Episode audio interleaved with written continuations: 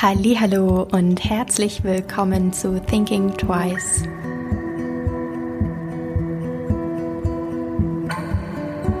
Hallo und herzlich willkommen zurück.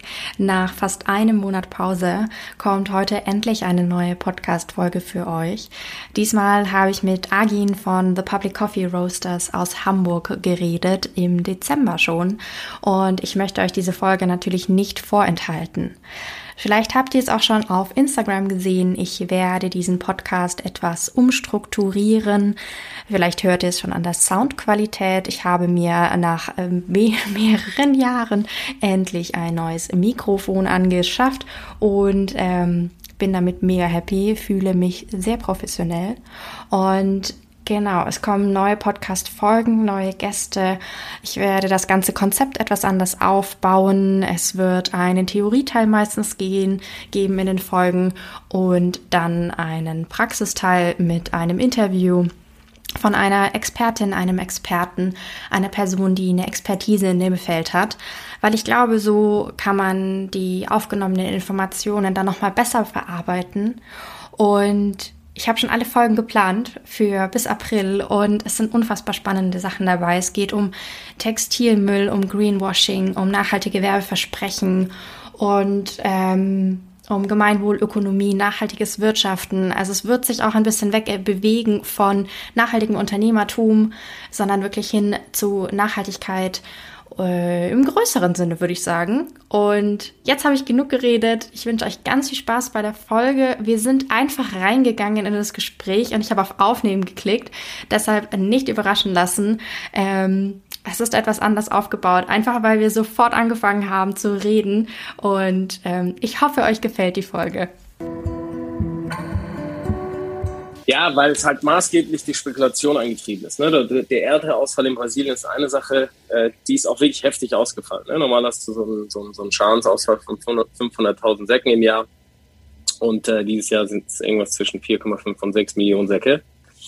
Nur so im Vergleich. Und nur damit man das mal in der Dimension mal sich klar machen kann, so Deutschland verbraucht als höchster Pro-Kopf-Verbraucher in Europa an Kaffee äh, verbrauchen die 9 Millionen Kaffeesäcke im Jahr. Also das heißt, zwei Drittel, also es wäre wie einfach zwei Drittel des, äh, ja. des, äh, des Kaffees einfach weg. Ja, und es ist schmerzhaft. Ähm, und dann kamen die ganzen Spekulationen dazu und dann kommt eins zum anderen. Ja. Die höheren Frachtkosten und und und. Also das war jetzt äh, sehr abenteuerlich. Mal gucken, wann das sich beruhigt. Ähm, ich sehe es noch nicht kommen, aber schauen wir mal. Ja, ich meine, das wird ja auch in Zukunft tendenziell noch mehr so werden. Also ich meine, Ernteausfälle Richtig. werden ja eher zu, zur Normalität werden, genauso in der Kakaoindustrie. Also ich meine, Kaffee und Kakao ist ja eigentlich schon ein Luxusprodukt. Ähm, das wird, glaube ich, noch mehr so werden. Also nicht nur glaube ich, ich bin mir da sicher. Dass ja, ja, absolut. Die Vorzeichen äh, zeigen ja alle darauf hin, aber der, die Konsumenten verstehen, äh, also weißt du, es ist halt in so unglaublichen Mengen in, in, in, in, auch, in auch unglaublich niedrigen Preisen auf dem Markt vorhanden, dass natürlich keine Auseinandersetzung damit stattfindet. Ja, also so eine Auseinandersetzung, wie wir es mit Fleisch oder äh, mit äh, anderen Produkten haben, ähm, never ever. Also äh, so weit entfernt davon. Ne? Du gehst halt immer in den Supermarkt, kaufst deine kaufst ein Kilo Kaffee für 6,99, sage ich mal salopp, ne? Der, mhm. äh, in, in, in 94 äh, Prozent des Marktes kauft halt einfach so ein. Und wir sind die restlichen, restlichen 6 Prozent, die da über Qualität kommen. Und ähm, die 94 Prozent, die,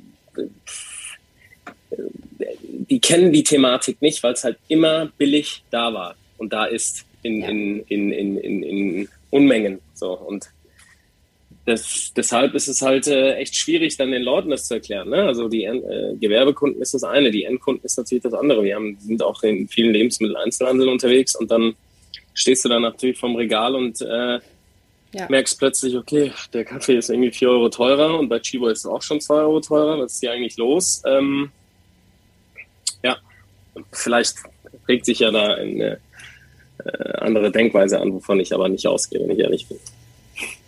Ich hoffe es immer, weil ähm, das ist genauso wie beim Kakao. Da steckt so viel Arbeit dahinter, so viele Arbeitsschritte auch, um dieses Endprodukt herzustellen und es dann für jetzt bei Schokolade für 99 Cent im Supermarkt zu kaufen, ist absoluter Vollwahnsinn. Und oder das Kilo Kaffee für 4,99. Ähm, kann nicht funktionieren. Also ähm, das ist genau, kann man gleich in die Modeindustrie rüberhauen und sagen, ja, ein T-Shirt für 2,99 im Sale. Was du da am Ende ankommt. ja klar. Man überlegt mal, du kaufst, äh, du kaufst Kaffee für das Kilo 4,99, Kakao für, weiß ich nicht, auch 4,99 gibt es sicherlich und kaufst ähm, äh, und auf eine Tasse runtergebrochen reden wir da über über 7 Cent. Ähm, ne, in unseren Qualitäten reden wir da vielleicht über 20 Cent auf eine Tasse oder 30 Cent auf eine Tasse. Äh, und dann kaufst du dir ähm, 0,5 äh, Cola, also schwarzes Zuckerwasser für 1,75. Also irgendwo, äh, also verstehst du, was ich meine? Das ist ja. doch, das passt doch von vorne bis hinten nicht zusammen. Aber gut, gucken wir mal. Das schauen wir mal. Jetzt sind wir gleich total tief eingestiegen. Ähm, möchtest ja. du dich kurz mal vorstellen für alle Hörerinnen und Hörer, wer du mhm. überhaupt bist? Mein Name ist Agin Kishishan. Ich habe mit meinem Bruder zusammen ähm, Public Coffee Roasters gegründet 2013. Und ähm, seitdem beschäftigen wir uns mit Spezialitätenkaffee, sprich ähm, Kaffee ab einem bestimmten Qualitätsniveau. Ähm, genau, und das bestimmen wir nicht selber, sondern da gibt es sozusagen durch eine internationale Verkostungsverfahren werden äh, bekommen Kaffees Punkte. Und äh, ab einem bestimmten Scoring gelten die als Spezialitätenkaffee und alles, was drunter ist, gilt als Commodity, also ähm, Massenware sozusagen oder mhm. Mengenware, wenn man es mhm. eins zu eins übersetzt. Da gibt es auch sehr gute Qualitäten, keine Frage, aber wir sind sozusagen in, einem, in, in, in, äh, in einem ganz anderen Segment unterwegs. Und das machen wir jetzt seit äh, 2013, Schritt für Schritt ähm, und äh, haben sozusagen einmal eine, eine Vertriebsschiene, wo wir ähm, die Produkte an Hotels, Gastronomien, Cafés ähm, verkaufen und die halt in, in dem ganzen äh, Business auch unterstützen mit Equipment, mit Schulungen, mit dem Verständnis für das Produkt mhm. und auch das Hochwertige. Dann haben wir, ähm, genau, beliefern wir auch Büros, ähm, machen Konzepte für größere Unternehmen, wenn es darum geht, dass man sozusagen nachhaltigen Ansatz an, äh, an einer Cafeteria in einem größeren Unternehmen haben möchte. Mhm. Haben das jetzt äh, mit Unilever umgesetzt, was äh, ein sehr großes Umdenken ähm, für die war, weil die jetzt in einem, in einem neuen Gebäudekomplex umgezogen sind und äh, New Work und ähm, sehr tiefgehenden nachhaltigen Ansatz sozusagen im Unternehmen haben und das wollten wir durchziehen, auch bis zu bis zu ähm, ja, früher war es eine Kantine, heute ist es sozusagen unser Café. Ne? Das war sozusagen die Transformation. Es gibt keine Kantine mehr, sondern halt ähm, unser Produktsortiment, unser Café, was wir da integriert haben. Das ist ein Bereich und dann machen wir ganz viel im Bereich Produktentwicklung. Also überall, wo wir im Markt Potenzial sehen, Missstände sozusagen zu verbessern, gehen wir rein und entwickeln Produkte, sowas wie die 100% kompostierbare Kapsel auf Holzbasis. Mhm und ähm, genau, und dann haben wir noch dazugehörig unseren, unsere eigenen Cafés, ähm, in dem man sozusagen erleben kann, was wir machen, ähm, ganz nah die Cafés trinken kann, ähm, ganz entspannt sich auf dem Kaffee treffen kann oder dann auch die Produkte ähm, kaufen kann für zu Hause. Mhm. Das ist so in, in, kurz die Welt, in der wir unterwegs sind. Ja. Ein ziemlich breites Feld oder ziemlich vielfältiges ja. Aufgabengebiet dann auch.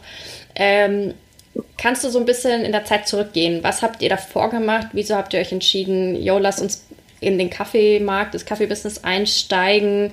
Warum Kaffee und nicht Tee, Schokolade etc.? Also, ähm, was ist so euer Background? Ähm, ja, also der Background an sich, äh, bei meinem Bruder ist es äh, eher kreativ. Er kommt aus äh, Marken, und, äh, Marken- und Kommunikationsdesign. Ähm, ich komme eher aus dem ähm, klassischen internationalen Handel, sagt man, oder jetzt eher aus dem wirtschaftlichen Bereich, wenn man das äh, zusammenfassen würde. Ähm, aber in der Familie insgesamt gab es immer eine sehr hohe Affinität für Lebensmittel. Ne? Immer zu Hause, mein Vater hat selber Wein gemacht und welche Schnäpse und äh, es, war, es gab immer äh, viele Feste ähm, mit sehr, sehr viel ähm, äh, gutem Essen, wo äh, alle, die irgendwie da waren, äh, gefühlt einen ganzen Tag lang in der Küche standen ähm, und miteinander irgendwie den, äh, das Abendessen vorbereitet haben. Und ähm, von daher sind wir dauerhaft irgendwie mit Lebensmitteln aufgewachsen und zwar sehr hochwertigen Lebensmitteln und so das Verständnis dafür, dass es halt ähm, einen Unterschied zwischen Essen und Essen gibt und vor allem auch ähm, die Kultur dahinter. Ja, also nicht nur die Nahrungsaufnahme an sich, sondern alles, was drumherum mhm. passiert. Ähm, und das, ähm, also das tragen wir irgendwo in ähm, tief in uns seit der Kindheit und dann hat sich das ähm, tatsächlich so ergeben. Ich wollte unbedingt in, in, in Richtung Lebensmittel gehen. Ähm, nach dem Studium war ich unterstützend für meinen Vater im, im Familienunternehmen tätig und er war schon ein bisschen älter und sagte, ja, du, ich möchte mich jetzt langsam hier rausziehen und dann habe ich gesagt, okay, dann steige ich mich da rein und äh, habe den, ähm, also die kommen ursprünglich aus dem Iran und ähm, haben sehr eng mit äh, dem europäischen Markt zusammengearbeitet, was so deutschen Maschinenbau vor allem und Maschinenbau insgesamt angeht. Und dann habe ich das, ähm, den ganzen europäischen Part übernommen, ähm, aber durch die Sanktionen gegen den Iran war das, ähm, ja, war das einfach, konnte das Geschäft nicht mehr in dem Umfang und vor allem in der Art gemacht werden, wie wir es vorher gemacht haben. Mhm. So, dann ähm, habe ich ähm, in diesem Rahmen ähm, Finanzabwicklung gemacht. Da gehe ich jetzt aber nicht so tief drauf ein und äh, war an einem Punkt, wo ich gesagt habe, okay, möchte etwas machen, was mich ähm, eher befriedigt ähm, und wirklich einen Wert schafft und ähm, also vor allem nachhaltigen Wert schafft, also nachhaltig im Sinne von ganzheitlichen Wert schafft und äh, ja, vor allem auch eine Affinität zur Produktion. Und dann hat sich das ergeben, äh, weil ich wollte eigentlich eine Weltreise machen und mir mal anschauen, was es so alles gibt und äh, mir dann irgendwas aussuchen. Das hatte ich auch schon geplant. Mm, und dann äh, gab es einen glücklichen Zufall, dass ähm, zwei Freunde von mir, die tatsächlich aus dem Kaffeebereich kamen, ähm, sich in dem Bereich auch äh, selbstständig machen wollten und jemanden gebraucht haben, der sie sozusagen in dem ganzen wirtschaftlichen Bereich oder in dem Zahlenbereich und im Konstrukt unterstützt und in der Markenwelt. Da kam mhm. mein Bruder ins Spiel. Und dann haben wir aber nach relativ kurzer Zeit festgestellt, dass äh, die beiden das eher ähm, eher anders machen wollten, als wir es machen wollten.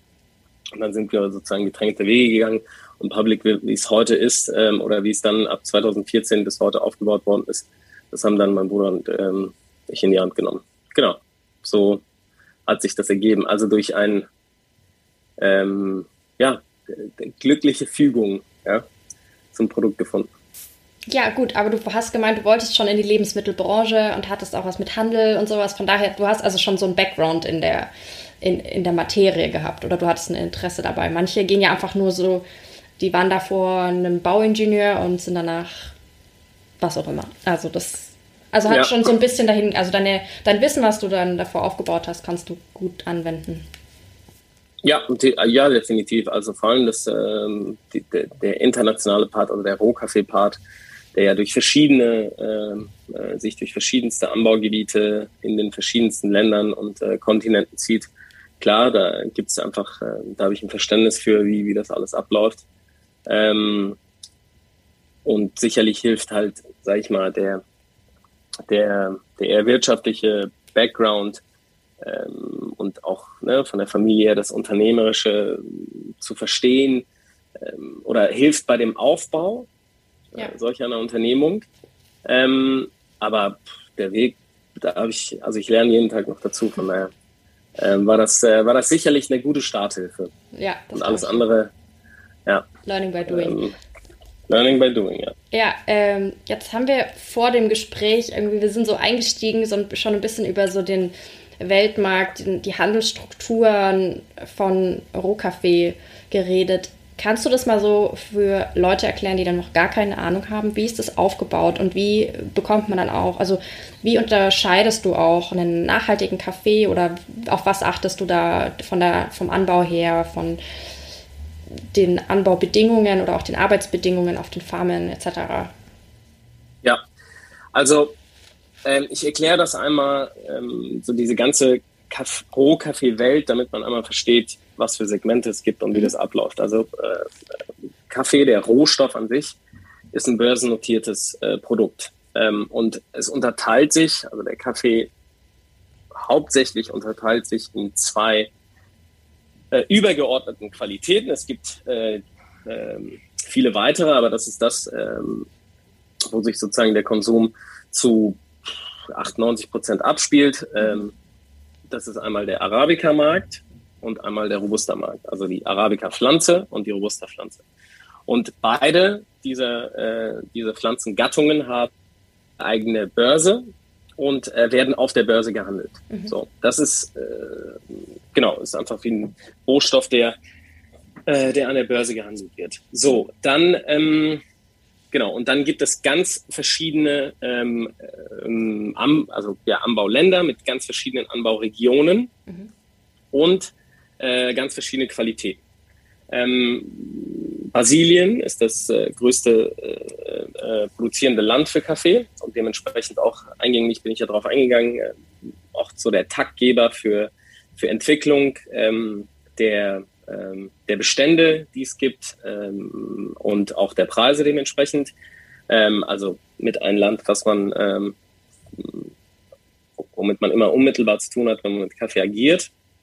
Und äh, wenn wir jetzt zum Beispiel ähm, diesen, dieses Land nehmen, ähm, um, um, um da alles einfach beispielhaft abzudecken, dann hat man ähm, ähm, große, sehr, sehr große Farmen, also von sehr, sehr großen Farmen bis zu ganz kleinen Farmen und mhm. Kaffeebauern, die, ähm, die Kaffee anbauen und ernten. Ähm, was wir machen, ist im Grunde genommen ähm, Kaffees zu beziehen ähm, von kleinen Kaffeebauern ab einer bestimmten Qualität, diese, diese Kaffeebauern können durchaus größer sein, aber die sind nie äh, vergleichbar mit äh, jetzt äh, einem, einem, einem Riesenproduzenten, was sozusagen den Commodity-Markt, das, was ich vorhin äh, eingängig ein bisschen erklärt habe, bedient. Ja, das mhm. sind alles ähm, Spezialitäten-Kaffeeproduzenten, die äh, meistens äh, von ihrer Fläche her äh, verglichen zu den großen äh, kleinen aufgestellt sind äh, und mit sehr viel äh, Leidenschaft und ähm, ähm, Liebe zum Produkt sozusagen ähm, ähm, Kaffee anbauen. Und ähm, unsere Herausforderung ist genau diese äh, Kaffeebauern zu finden in den verschiedenen Regionen äh, und ähm, mit denen dann langfristige ähm, Zusammenarbeiten aufzubauen. Ähm, und das tun wir ähm, Jahr für Jahr, weiten wir das sozusagen aus mit dem Ziel, dass wir das gesamte Sortiment ähm, im direkten Kontakt mit den Bauern ähm, ähm, abdecken. Ja? Heißt, ähm, wir haben einen Kaffeebauer in Brasilien, mit dem ähm, sind wir in Kontakt und äh, wenn es darum äh, geht, dann, äh, wenn die Ernte bevorsteht und es uns darum geht, uns einzudecken, dann geht es darum, mit ihm äh, direkt auszumachen, okay, welche Qualitäten hat er dieses Jahr, wie ist die Ernte ausgefallen, äh, welche Möglichkeiten haben wir vielleicht äh, nach der Ernte, äh, die Nachernteverfahren auch miteinander irgendwie zu besprechen, zu beeinflussen, vielleicht mal was Neues auszuprobieren und ähnliches und ähm, legen auch in diesem Zuge dann äh, gemeinsam die Preise fest, mhm. weil wir vorher Proben dann bekommen, die verkosten und im Austausch sind. Und dann geben wir die Abwicklung sozusagen an Spezialisten ab, die eine Infrastruktur haben, ähm, bei der wir nicht mithalten können. Und dann wird sozusagen dieser Kaffee äh, dann zusätzlich ähm, in einem Container gepackt, wo sowieso jetzt sagen wir mal Kaffee nach Hamburg kommt und dann kommt es hierher, wird für uns eingelagert und wir ziehen diesen Bestand, den wir da geholt haben, über das Jahr ab. Mhm.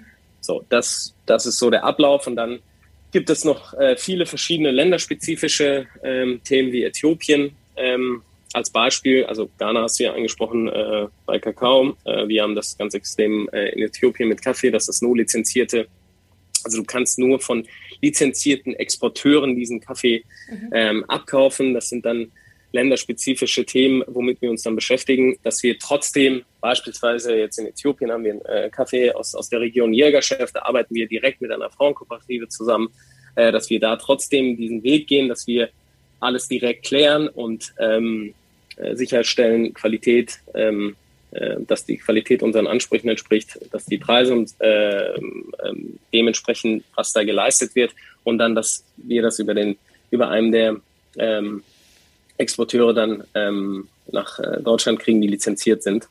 Ähm, genau, das ist so grob mal das, was äh, normal ist und dann ein Beispiel für ein, für, für ein Land, was ein bisschen spezifischer abläuft. Mhm. Und äh, grundsätzlich, was, was die Kriterien äh, sind, wir haben so ein, ähm, ein paar Punkte, worauf wir immer achten ähm, und was absolut gegeben sein muss, ähm, neben der Qualität, äh, damit wir sozusagen kooperieren. Und das ist das, ähm, also wir haben einmal das Thema des Kaffeepreises an sich. Das ist sozusagen der Bauer. Und jetzt sage ich mal in dem Fall unsere Produktionsleiterin Sandra, die hast du ja auch kennengelernt, die verhandeln, besprechen und äh, setzen einen Preis fest. Ähm, was ganz oft vergessen wird, ist, dass ähm, die Kaffeebauern in, in den Erntesaisons äh, Pflücker haben, ja, ähnlich wie äh, wir das hier bei der Spargelsaison kennen. Mhm. Und diese Pflücker, ähm, die sind natürlich in einer Wertschöpfungskette relativ weit unten, wenn man das mal so salopp sagen kann. Und äh, wir, äh, eine unserer Bedingungen ist, dass wir in den Gesprächen auch festlegen, wie die Pflücker bezahlt werden und dass sie gerecht bezahlt werden. Mhm. Gerecht bezahlt, sage ich immer, ne, das muss man, äh, kann man schlecht als weißer Mann aus Europa kommen und sagen, okay, wir kriegen jetzt irgendwie 12 Euro die Stunde, nur damit man das auch, also, ne, also den L Ländern angepasst ähm, mit, mit Vorsicht sozusagen so zu verhandeln, dass faire Preise für die Mitarbeiter vor Ort gezahlt werden. Ähm, dann geht es uns darum, dass ähm, wenn die ähm, Kaffeebauern Kinder haben, dass ähm, die Kinder tatsächlich äh, zur Schule gehen.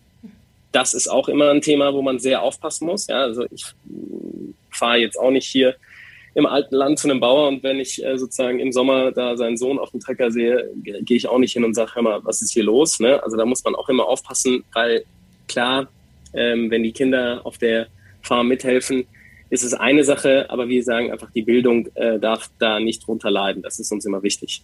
Aber bei diesen Themen muss man immer sehr aufpassen, ne? weil man sonst so so aus, aus einem westlichen Standard daherkommt und äh, denen jetzt sozusagen die Welt und ihre Welt erklären möchte. Ja? Also da, da sind wir eigentlich sehr vorsichtig.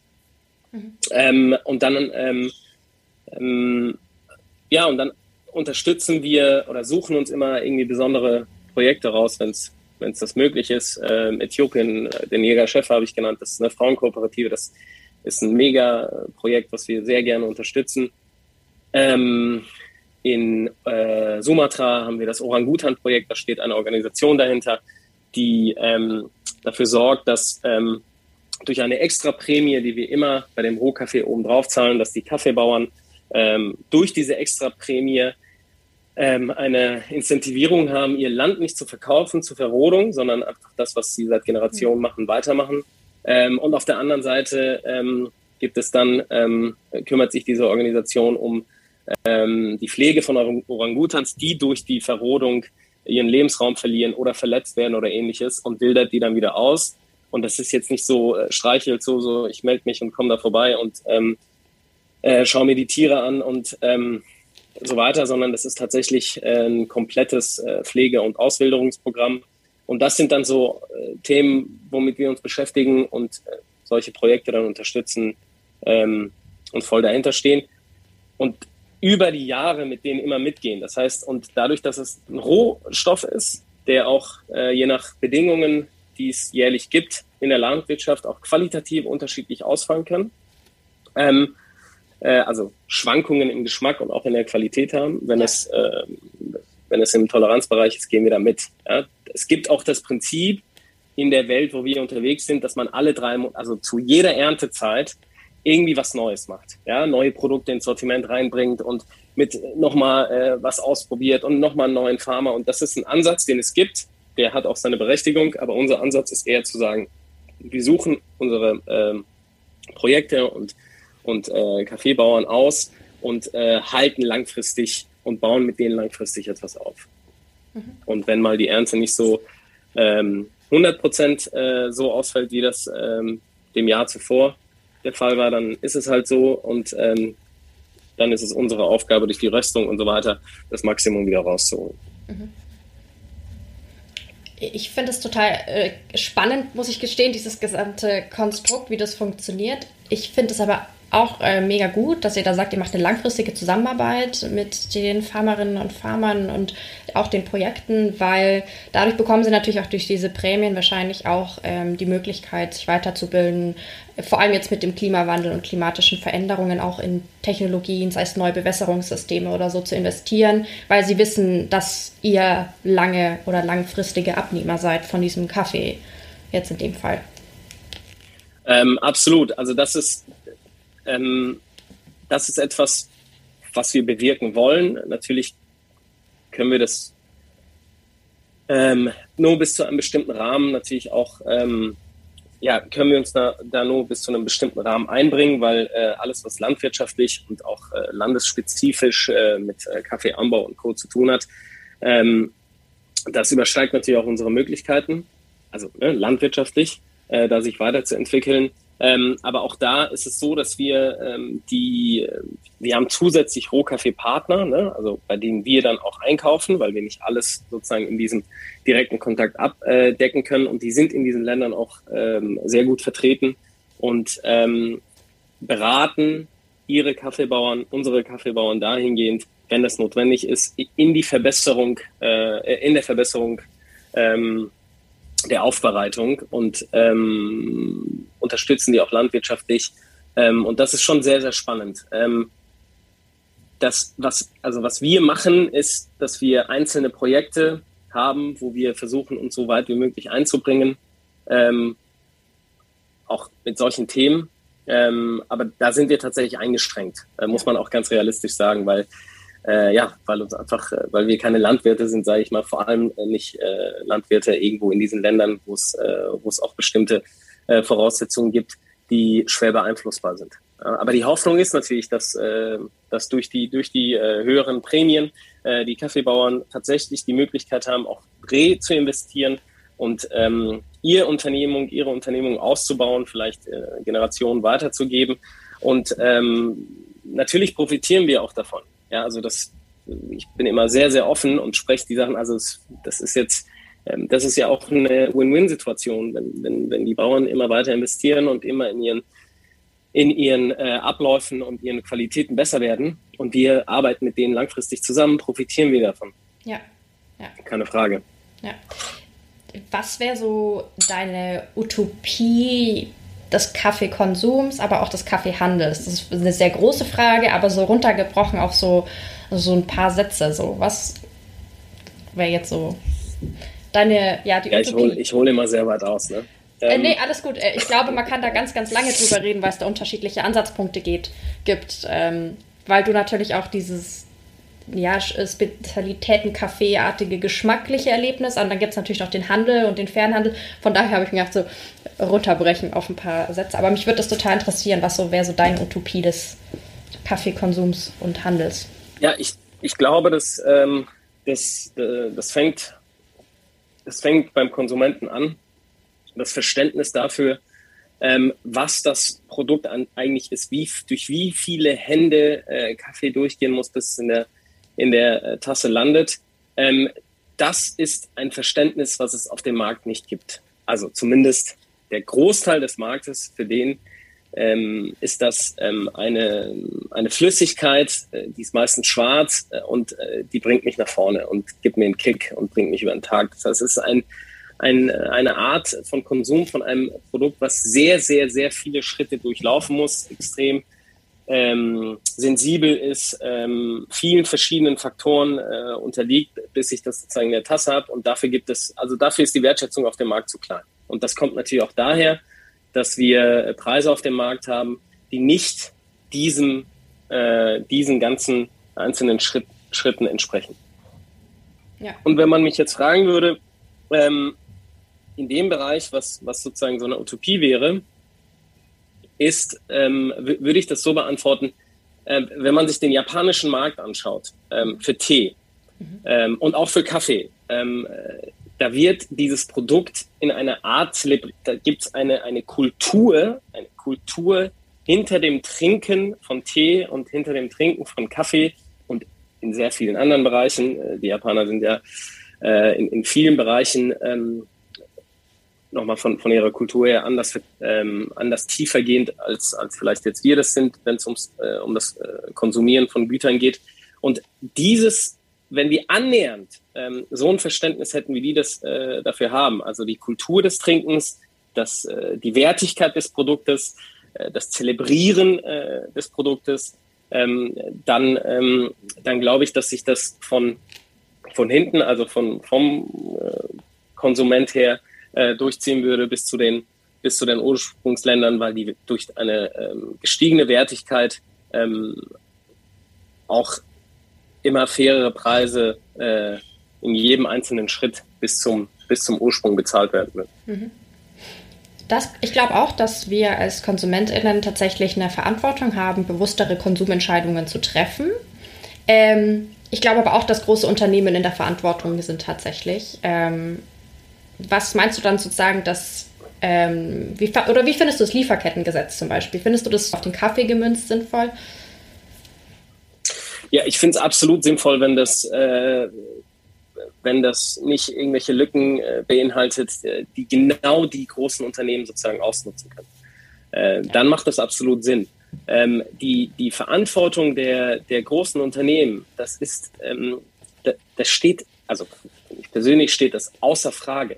Nur realistisch, realistisch ähm, gesehen ist das ähm, etwas, was ich auch durch die Jahre gesehen habe, dass, ähm, dass diese Unternehmen, solange, ähm, solange, also das ist ja immer, okay, wer fängt an? Ne? Also wenn der Konsument das kauft, ähm, dann bietet das Unternehmen das an. Ähm, also muss der Konsument aufhören, das zu kaufen oder muss, der, äh, muss das Unternehmen irgendwie seine, seine Art des Anbietens ändern, damit der Konsument sozusagen wachgerüttelt wird. Das ist ja eine Diskussion, die wir in sehr, sehr vielen äh, Bereichen haben. Ähm, ich sehe es aber nicht bei den, ich sehe nicht, dass dieser Prozess äh, bei den großen Unternehmen, zumindest im Kaffeebereich, tatsächlich passiert. Ja?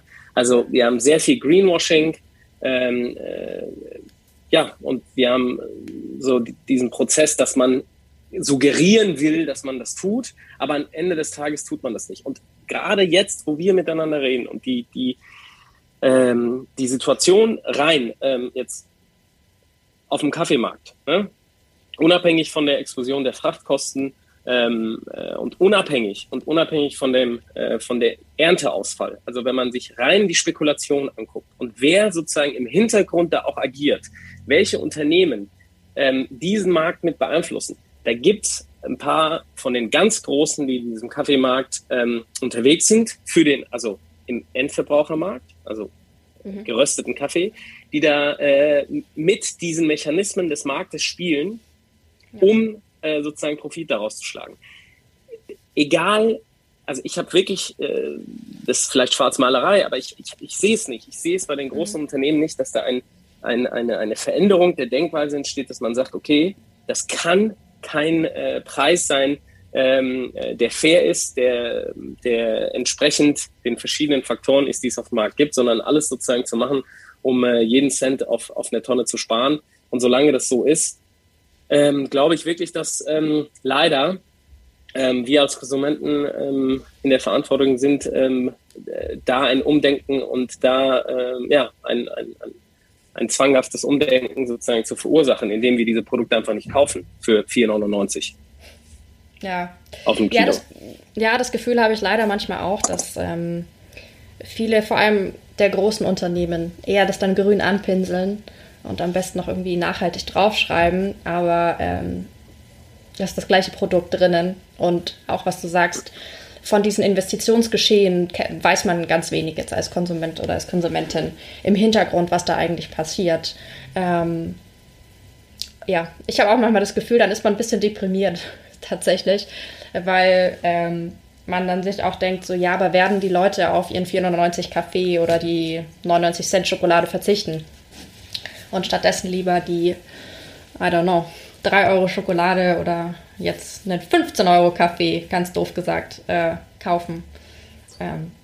Ja, und, und da muss man natürlich auch ganz, also da muss man, da bin ich auch immer Realist und sagen, okay, es gibt Lebensumstände, ähm, es gibt ähm, Einkommenssituationen, ähm, die das einfach auch nicht ermöglichen. Ähm, also da muss man ja auch ganz realistisch sein ähm, und ja. sagen, okay, ähm, da maße ich mir auch nicht an, irgendwie irgendwas dazu zu sagen, aber ähm, es geht um das allgemeine Verständnis für die Wertigkeit von Lebensmitteln insgesamt. Und da gibt es ja einen Denkprozess, der angestoßen worden ist in verschiedenen Bereichen. Ähm, aber ich habe das Gefühl, dass sozusagen wir vor allem auch hier ähm, in Deutschland, was, was ähm, also manchmal denkt man sich, das ist Nahrungsaufnahme oder Flüssigkeitsaufnahme. Also, ne, es, ist, es, mhm. es hört sich jetzt so ein bisschen extrem an, aber also das ist sehr drastisch dargestellt. Aber was, was ist das überhaupt? Was, was füge ich meinem Körper äh, zu und ähm, äh, inwieweit kann ich mich äh, ähm, oder möchte ich mich damit beschäftigen oder sollte ich mich damit beschäftigen? Ähm, ja, das kommt manchmal zu kurz.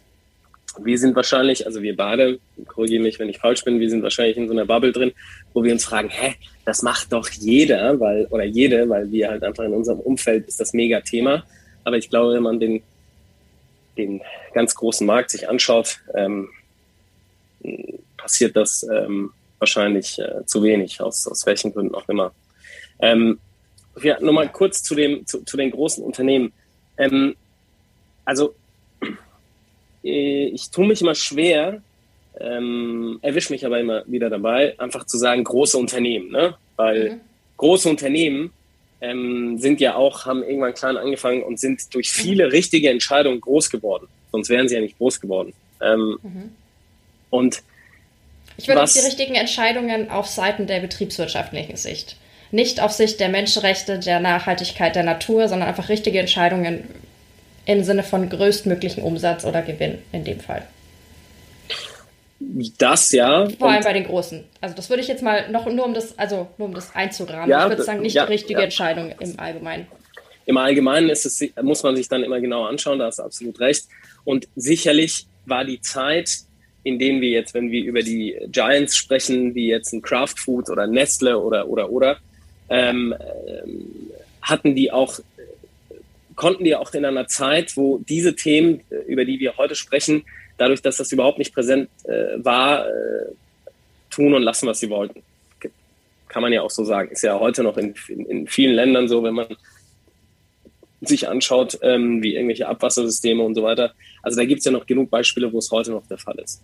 Ähm, was, was ich aber sagen wollte, ist, dass ähm, das, was ich immer wieder sehe, ist, dass diese Missstände dadurch zustande kommen, ähm, sobald ähm, Unternehmen nicht, also ihren Fokus wegbewegen von dem Produkt, also oder von den Produkten, von der Qualität der Produkte, von der Wertigkeit der Produkte und hingehen sozusagen mit allen Mitteln, die ein Markt anbietet, mit allen Mechanismen, die es sozusagen, äh, die man in Anspruch nehmen kann, ähm, Gewinne zu maximieren. Ja, das ist ja, das sind ja zwei verschiedene Denkweisen. Ja. So, klar ja. müssen wir auch gucken, dass wir wirtschaftlich agieren. Ähm, aber es ist trotzdem eine andere Frage, ob ich sage, okay, ich möchte sozusagen ähm, Gewinn erwirtschaften, trotz oder mit allen Aspekten, die mir äh, wichtig sind, als, äh, als wertebasiertes Unternehmen. Ähm, oder ich möchte einfach ähm, Gewinne maximieren und ähm, alles andere ist mir egal. Und vor allem äh, die, das Produkt ist mir ja dann letztendlich egal. Und ähm, deshalb sehe ich das auch so, dass ich sage, okay, bei den meisten, Produ äh, bei den meisten ähm, großen Unternehmen, auch in unserem Bereich, ähm, die wirklich viel bewegen, ähm, ist eher der, der zweite Fall der Fall und dementsprechend ähm, glaube ich nicht, dass da ein großes Umdenken kommt, weil dann müsste man wirklich die, die Gesamt, die, die, die Kernphilosophie äh, mhm. auf, auf, auf Produktqualität und Produktwertigkeit äh, äh, ummünzen mhm. und ähm, Werte, also wirklich wertebasierte Unternehmen aufbauen und ähm, sehe ich nicht. Mhm. Das ist voll der äh, spannende Punkt. So habe ich es tatsächlich doch äh, gar nicht gesehen. Ähm, dass die ja wirklich ihre Unternehmenswerte, auf denen sie basieren, völlig ändern müssten. Jetzt auch, ähm, blöd gesagt, so ein HM oder so. Der müsste ja von, einen Cut machen und was neu, also von den Werten her völlig, das funktioniert ja, ja, wahrscheinlich eher schwer, sage ich jetzt mal mit so einem zynischen Grinsen dabei. Ähm, ja, ja, spannend, es, ist, voll, ist einfach ein mega Prozess. Es gibt auch Unternehmen, die das machen ähm, ähm, und äh, über Jahre sich äh, dahingehend umwandeln. Ähm, ja, aber ähm, in, der, in, in, der, in der großen Breite ist es halt nicht der Fall. Aber, aber es gibt es gibt's. Äh, ähm, ich habe mich äh, intensiv zum Beispiel mit Froster beschäftigt. Die trast, tragen das schon sehr lange mit sich, aber die tragen das natürlich auch auf die Spitze, sich immer wieder in Frage zu stellen. ähm, ohne Zusatzstoffe, äh, Produkte nur aus bestimmten, äh, ähm, also mit bestimmten Werten, die dahinter stehen und bestimmten ähm, Produktkodex auf den Markt zu bringen. Also gibt, gibt groß unter Ben Jerry's ähm, äh, sehr, sehr lange ein, ein, Paradebeispiel dafür, dass man sehr groß werden kann und trotzdem an bestimmten Werten festhalten kann. Ähm, es gibt ja, die Beispiele. Aber das, es gibt, es, es genau, gibt die Beispiele. Ist, es gibt große Beispiele, äh, große Unternehmen, ähm, die auch von klein auf, sage ich jetzt mal, wertebasiertes Unternehmen aufgebaut hat oder genau, ähm, ja. ein Produkt aufgebaut haben. Ähm, ja, die dieses Wertebasierte nicht verloren haben. Weißt du, was ich meine? Auf, auf dem Weg immer wieder gesagt haben, da kommen wir her, wir kommen vom Produkt, wir kommen von Werten, wir kommen von Prinzipien und ähm, das als, als, als Grundlage von, vom Wachstum und von Erfolg zu sehen, ähm, als dass man am Ende des Tages sozusagen das Maximum, ähm, das reine, wirklich Maximum an Gewinn rausholt, weil ich glaube, heutzutage ist das auch einfach nicht mehr, ähm, das ist für mich kein gesundes Unternehmertum. Ja? Und deshalb, als ich vorhin meinte, ganzheitlich äh, nachhaltig, ähm, zählt das eigentlich für mich extrem da rein. Ähm, ich kann echt nachhaltig nur agieren, ähm, wenn ich diese Komponenten mit, mit einbeziehe und dann kommt der Erfolg. Und deshalb, ähm, ich hab, wir, wir haben auch äh, Partner im Unternehmen, ne, also die uns finanziell unterstützen und auch strategisch. Ähm, und ähm, die sind äh, auch so gewählt, dass sie dieses Verständnis haben. Das heißt, hätten wir jetzt Leute am Tisch, die rein, äh, rein auf Gewinnmaximum sind, funktioniert nicht. Ich glaube, das ist einfach ein überholtes Prinzip und es ist auch die Verantwortung von den ähm, von den ganzen jungen Unternehmern und Unternehmerinnen zu sagen, okay, ähm, das, was immer als Erfolg gegolten hat, ja, nämlich äh, am besten äh, die, die größte Zahl, wie möglich ist, äh, ganz äh, unterm Strich in der Bilanz. Ich glaube, Erfolg kann man heute nicht mehr daran messen. Nicht nur. Mhm. Mhm. Glaube ich auch nicht. Ja. Vor allem keinen, wie du sagst, langfristig nachhaltigen Erfolg, der sinnhaft ist. Also ähm, man weiß ja auch gar nicht, wie lange diese Riesenkonzerne das noch aufrechthalten können, diese Strukturen. Das ist ja auch eine Frage. Ähm, von daher, ja, würde ich auch sagen. Das heißt, das wäre so ein Ding, was du, wir sind jetzt ein bisschen vom Gründen und so abgekommen, ähm, ja. was du jemandem äh, raten würdest, der gerade eine Idee hat, äh, der gerade am Gründen ist. Dieses, sei dir bewusst, was für Werte du hast und trag sie weiter in deine Unternehmerinnen Unternehmer-Dasein sozusagen und steh dazu. Ja, also ich sag, ich mache das immer, äh, also ein Teil ist, äh, ein Teil ist äh, wirklich Wissen. Also ich glaube, wenn, wenn, wenn man äh, gründen möchte, äh, muss man, muss man sich mit dem Produkt oder mit dem, was man sozusagen schaffen möchte, wirklich mhm. äh, sich gut auskennen. Ne? Vieles lernt man auf dem Weg, aber ich glaube, da muss, da muss, da muss ein Grundwissen da sein und da muss vor allem eine, eine Affinität, eine Leidenschaft äh, da sein. Ähm, für das, was man machen möchte, also das Produkt am Ende. Ja. Und ähm, dann ähm, kommt sehr kurz danach schon äh, genau dieser Punkt, dass man im Grunde genommen, ähm, also ich kann das jetzt nicht, aber wir machen es so. Wir, wir, sagen, was sind unsere Werte? Was ist das, was ganz tief in uns äh, äh, drinsteckt an Prinzipien, an Werten und das möchten wir leben. Weil, äh, und auch in unserem Unternehmen leben, also nicht nur mit unserem ganzen Team, sondern in den Produkten, in allem, äh, was wir machen und bei den Entscheidungen muss, muss dieser Faktor immer mit abgewogen werden. Ja, also das Wirtschaftliche plus einfach das äh, Werte- und Prinzipbasierte. Und ich glaube, dass, also für uns ist es immer ein guter Kompass gewesen. Und bis jetzt funktioniert es ganz gut.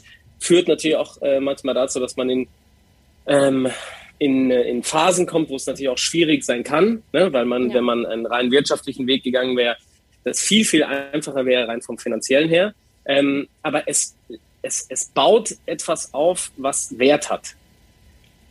Ähm, und das, glaube ich, ist, ja, ist, ähm, ist so ein Konzept für die Zukunft, dass man auch überlebt, weil wenn man diesen Weg verlässt, ähm, wird es schwierig, weil dann konkurriert man mit, ähm, mit Unternehmen, die, die wirklich äh, nur auf Gewinnmaximierung unterwegs sind und äh, das äh, in, im großen Stil machen und können. Verstehst du, was ich meine? Mhm. Also ja, ja. ich sehe ernsthaft so die Chance äh, darin, dass man, dass man ein wertebasiertes Unternehmen aufbaut, damit man auch Bestand hat. Mhm. Ja. ja, halt auch ein bisschen so anders macht als aktuell viele. Also so ein bisschen gegen den Strom schwimmen auch so ein bisschen.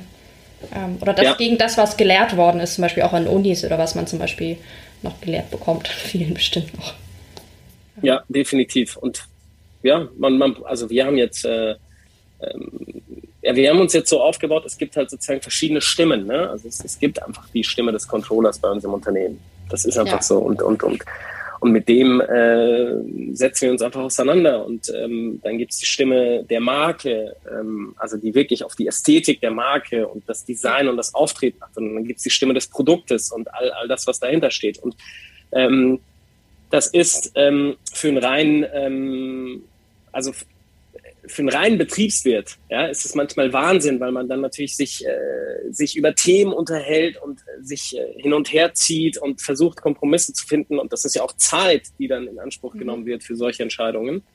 Äh, also diese ganzen Stimmen muss es geben. Ich glaube, ja, die Balance, ähm, die Balance ist heute ähm, dann das, was entscheidend ist, dass man ähm, dass man dann eine Entscheidung trifft, die das alles mit beinhaltet, aber zu keinem Zeitpunkt sozusagen die Werte und Prinzipien irgendwie verlässt. Ja. Das ja. ist doch das perfekte Schlusswort für dieses Gespräch. Ähm, ich bedanke mich für deine Zeit, ähm, trotz äh, mega wichtiger Meetings und allem drum und dran. Ähm, danke für deine ganzen Insights, die du geteilt hast. Es war mega spannend, finde ich. Gerne. Und ich hoffe, äh, die Hörerinnen und Hörer konnten was mitnehmen. Ich werde natürlich eure Webseite und alle eure Kanäle und so verlinken in den Show Notes, damit die Hörerinnen und Hörer euch finden können. Wenn sie in Hamburg sind, sollen sie euch unbedingt mal besuchen in euren Cafés. Ähm, ja, große Empfehlung. Und äh, ja, bedanke mich nochmal für deine Zeit. Ja, vielen, vielen Dank. Ähm, ich hoffe, ich habe nicht zu viel geredet. Nein, also ich meine, das ist ja auch okay. ein Interview, von daher ist es dein Part, viel zu reden. Ja, ja, von ja. daher. nee, ich ja. fand es mega spannend. Ich, ich finde es richtig Super. interessant, diesen das ist immer Wahnsinn, solche Insights zu bekommen tatsächlich. Cool. Mich hat es auch sehr, sehr gefreut. Äh, vielen Dank, dass ich dabei sein durfte. Und dann äh, sehen wir uns ja vielleicht irgendwann in Hamburg wieder. Ja, sehr, sehr gerne. Alright. Dann äh, wünsche ich dir äh, noch viel Spaß und Erfolg heute. Und Vielen Dank. Danke dir. Danke.